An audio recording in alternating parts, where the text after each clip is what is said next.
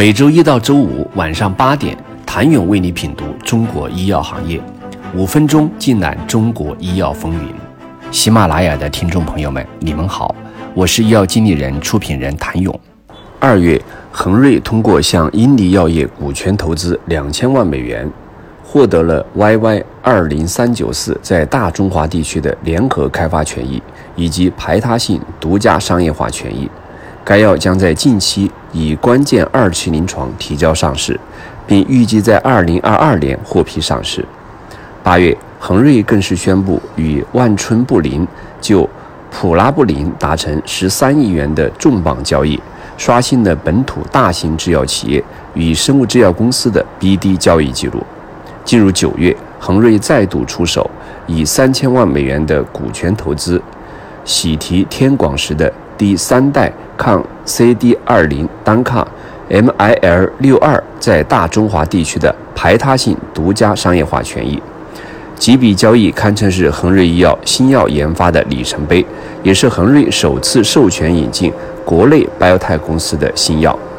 当前，参考跨国药企与生物技术公司的合作模式，国内大型制药企业与生物技术公司的药物合作开发也日渐增多。不过，孙培阳的一向主张是有多少钱办多大事。相比资本驱动下的生物技术公司在业务上的高举高打，恒瑞显然更讲究性价比，以合理的价格引进好的品种。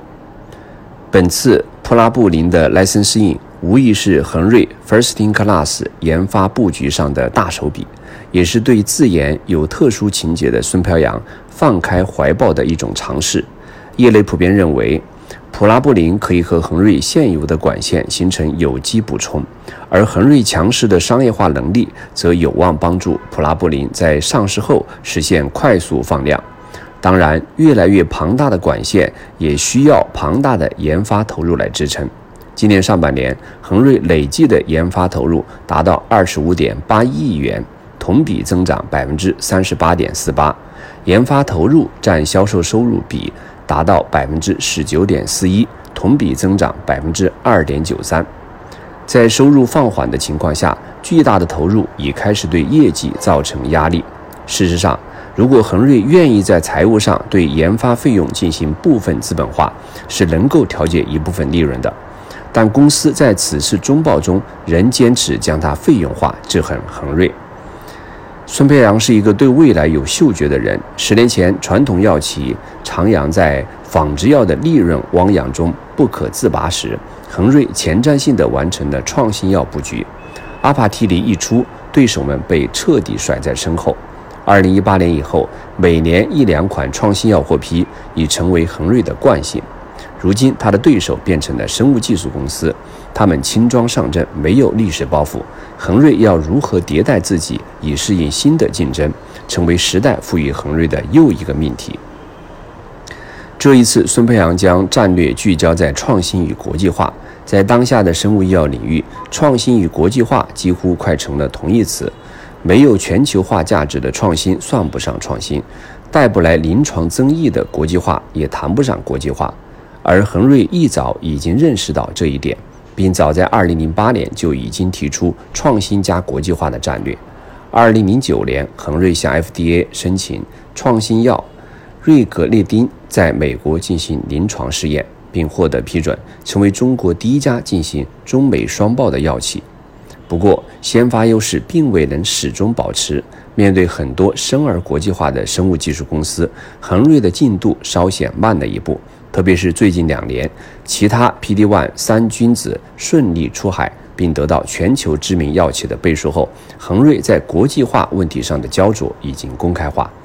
公司管理层去年就坦言，恒瑞的国际化进程并未达到预期的目的。一位长期观察恒瑞的资深医药分析师表示，相比百济神州等公司，恒瑞国际化的步伐确实稍显迟缓。这主要是因为国内医药行业对国际化有一个认识的过程。几年以前，大家普遍认为中国自己的市场就足以支撑创新药企的发展。然而，随着政策的变化，PD-1 的内卷，药企也逐渐意识到国内的支付能力恐怕还撑不起这样的预期。当国内沙成一片红海的时候，出海的重要性就凸显出来了。狭义上，一个创新品种 license out 以后，可能海外一年卖一亿，公司就能拿回两千万，这就是直接的利润，能立刻把一个赔钱的生物技术公司变成有利润的公司。更高意义上说，虽然药品有国界，但创新无国界。创新研发中最重要的就是科学的风险。如果企业的创新真的有临床价值，有好的数据，能够释放掉这部分风险，那一定会有企业来找你合作。国际化之路也是顺理成章的。想了解重新制定出海策略之后的恒瑞有哪些动作，请你明天接着收听。谢谢您的收听。想了解更多最新鲜的行业资讯、市场动态、政策分析，请扫描二维码或添加医药经理人微信公众号“医药经理人”医药行业的新闻与资源中心。我是谭勇，明天见。